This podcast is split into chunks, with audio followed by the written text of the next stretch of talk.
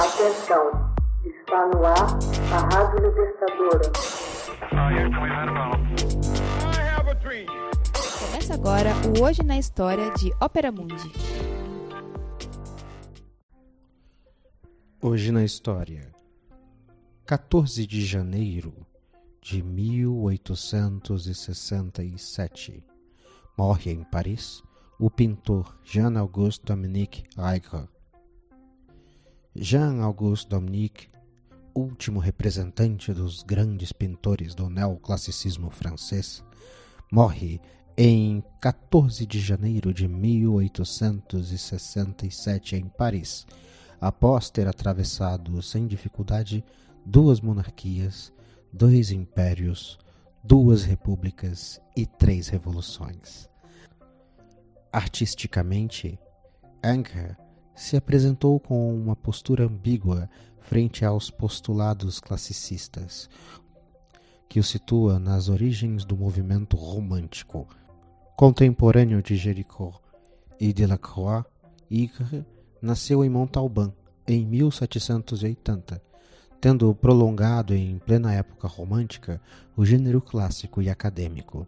Estudou na Academia de Toulouse antes de se mudar em 1797 para Paris, onde foi aluno de Jacques Lois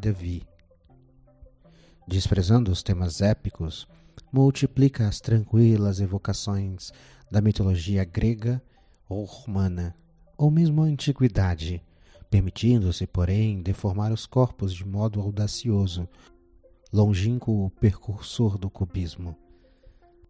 Ao longo de uma carreira coberta de honrarias, se adaptou habilmente a todos os regimes políticos. Pintou, por exemplo, Napoleão I em uniforme de gala, e depois, à época da Restauração, cultiva o gênero trovador, com pequenos quadros que exaltam a monarquia. Henrique VII brincando com seus filhos, Francisco I e Leonardo da Vinci, sem falar de uma tela mostrando Luís XIII colocando a França sob a proteção da Virgem. Se destaca entre os pintores de todas as épocas como retratista.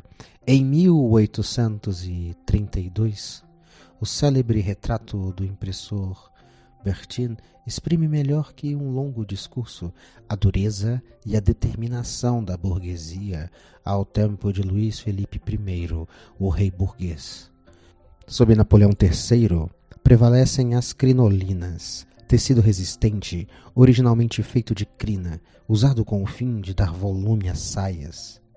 Em retratos de grandes damas, burguês sóbrio e marido amante, no entanto, envolvia sua pintura de um erotismo desconcertante, refletido em A Grande Odalisca e na A Banhista de Valpinson, pintada aos 30 anos e retomado meio século depois com o banho turco. Nessas obras, assim como em A Fonte, uniu o domínio da expressividade a uma sensualidade contagiosa que conferiu às telas em boa parte de sua atração.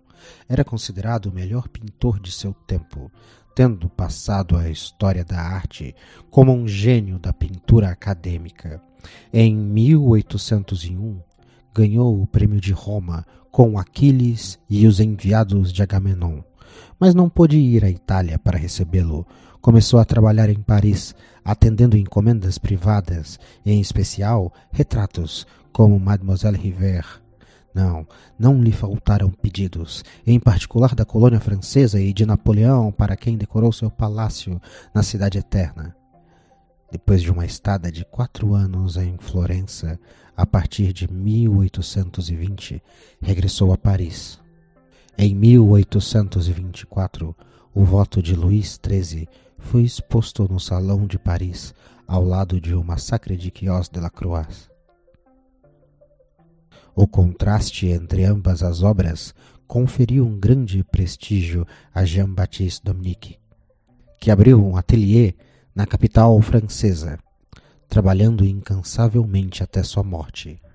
Além de obras alegóricas de grande envergadura, a apoteose do Homero para o Louvre, O Sonho de Ossian, e de quadros mitológicos, Pintou lindos nus femininos, que foram sua grande especialidade e que perpetuaram seu nome. Hoje na História. Texto original Max Altman. Narração José Igor. Edição Laila Manoeli. Você já fez uma assinatura solidária de Opera Mundi? Com 70 centavos por dia, você ajuda a imprensa independente e combativa. Acesse www.operamundi.com.br/apoio.